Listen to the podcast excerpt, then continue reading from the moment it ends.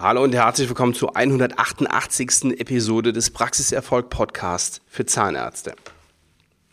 Eine Sache, die mir immer wieder auffällt in der Zusammenarbeit meiner Kunden, ist, dass sie in ihrer Arbeit gestresst sind, dass sie sehr viel sehr viel Arbeit haben, sehr viel Stress haben, dass sie natürlich sich um ihre Patienten kümmern, aber drumherum einfach noch mega viel zu tun ist und sie ihre Arbeitszeit generell sehr häufig damit verbringen, alles zu machen, alles zu machen, inklusive der Behandlung und der Beratung der Patienten.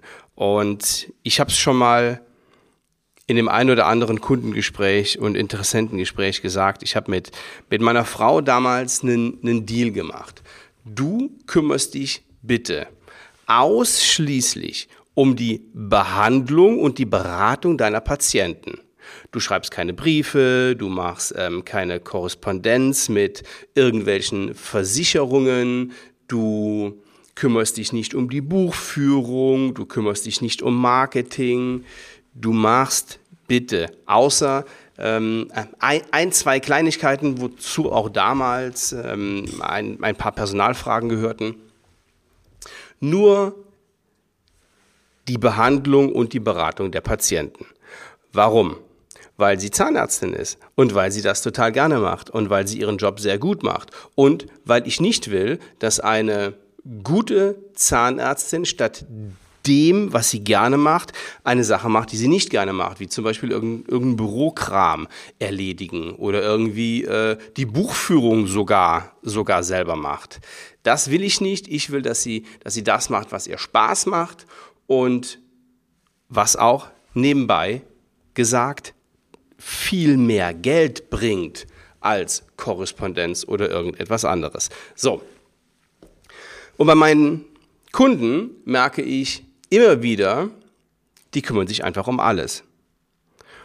Und mein Tipp für diese Episode ist, installieren Sie eine zweite Führungsebene. Je nachdem, wie groß Ihre Praxis ist, je nachdem, wie viel Mitarbeiter Sie haben, wie viel Umsatz Sie haben, ist das auch überhaupt kein Ding. Aber selbst wenn Sie nur Einzelbehandler sind und fünf, sechs, sieben Mitarbeiterinnen haben, macht das schon absolut Sinn, Dinge zu delegieren, die einfach nicht ihre Aufgabe sind. Wir machen das bei uns schon sehr, sehr lange. Das bedeutet natürlich, dass sie fähige Mitarbeiter brauchen. So, und ähm, ich bin mir relativ sicher, dass viele Mitarbeiterinnen in der Zahnarztpraxis auch einfach unterschätzt sind und ja, dadurch, dass sie sowieso alles abgenommen bekommen, sich auch vielleicht gar nicht mehr so, so ins Zeug legen. Aber dass sie in der Lage wären, noch viel mehr Aufgaben zu erledigen.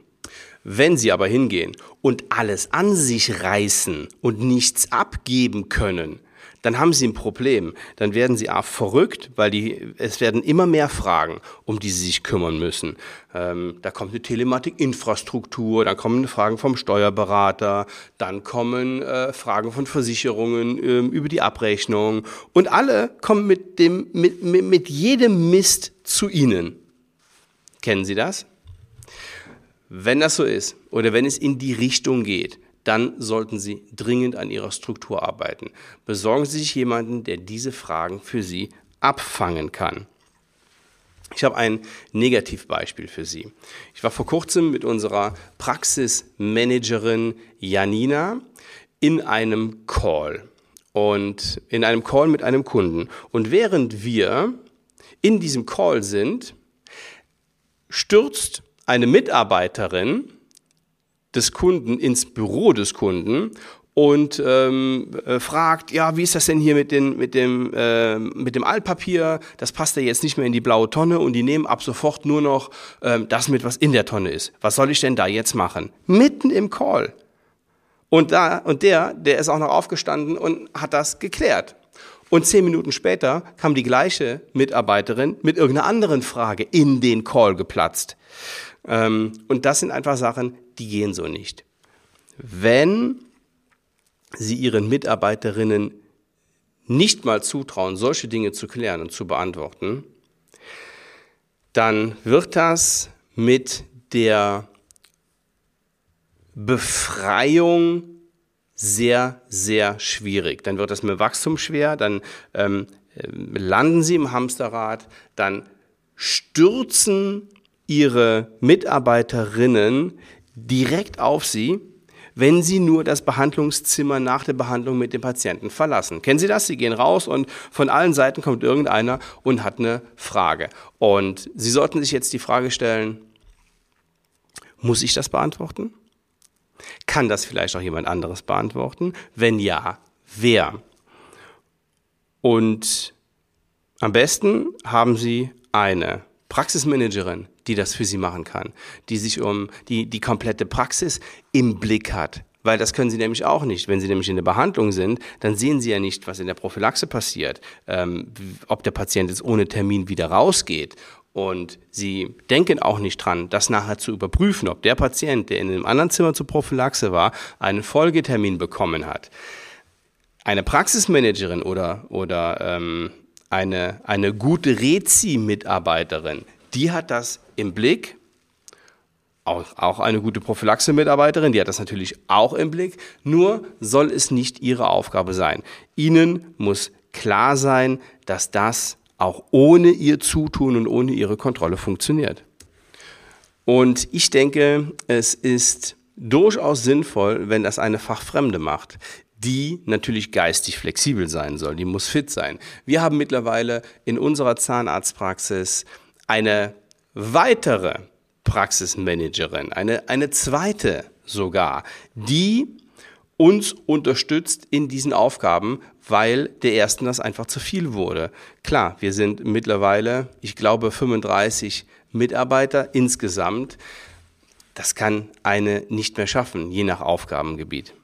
Wichtig ist nur, dass sie halt die Praxis im, im, im Blick und im Griff hat. Ja? Dass sie auch auf das Terminbuch schaut, selbst wenn es nicht ihre primäre Aufgabe ist und wenn sie nicht die Verantwortliche ist fürs Terminbuch. Da gehen wir ähm, in der Zukunft auch nochmal ins Detail. Da machen wir nochmal eine, eine separate Episode, wie viel Kraft im Terminbuch steckt und wie viele Möglichkeiten und unsere Erfahrung der der letzten Jahre, was das Führen vom, vom Terminbuch angeht. Ich glaube, da, da nehme ich mir mal unsere Praxismanagerin ähm, mal einfach ins, ins Interview, damit sie mal hören, was, was die so erzählt, genau darüber.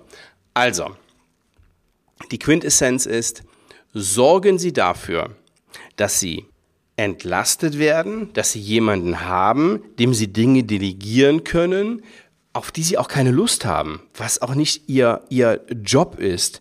Ich habe jetzt einen Zahnarzt heute, der hat mir in unsere, in unsere Gruppe geschrieben, ähm, er versucht schon seit Tagen eine, eine Person oder einen, einen Lieferanten zu erreichen und kriegt das nicht hin. Da stelle ich mir die erste Frage, warum probiert er das und nicht seine, seine ähm, Rezi-Mitarbeiterin oder die Materialverantwortliche? Warum versucht er, die zu erreichen? Oder, oder die, die, dieses Unternehmen zu erreichen. Also, delegieren Sie, was nur geht, machen Sie es aber schlau, machen Sie es mit einer zweiten Führungsebene und nehmen, ge geben Sie den Mitarbeiterinnen, und zwar jeder einzelnen, Verantwortung. Das ist das, was Ihnen dauerhaft hilft. Das führt nämlich dazu, dass Ihre Mitarbeiter noch mehr mitdenken. Die sind fähig, die können, die können das, die müssen nur gefordert werden. Das führt dazu, dass Sie mehr Geld verdienen, weil Sie sich mit weniger Mist auseinandersetzen und das führt dazu, dass Sie einfach viel mehr Zeit haben. So. Und wenn Sie Näheres darüber erfahren möchten, dann buchen Sie sich einfach eine Strategie-Session auf svenwaller.de.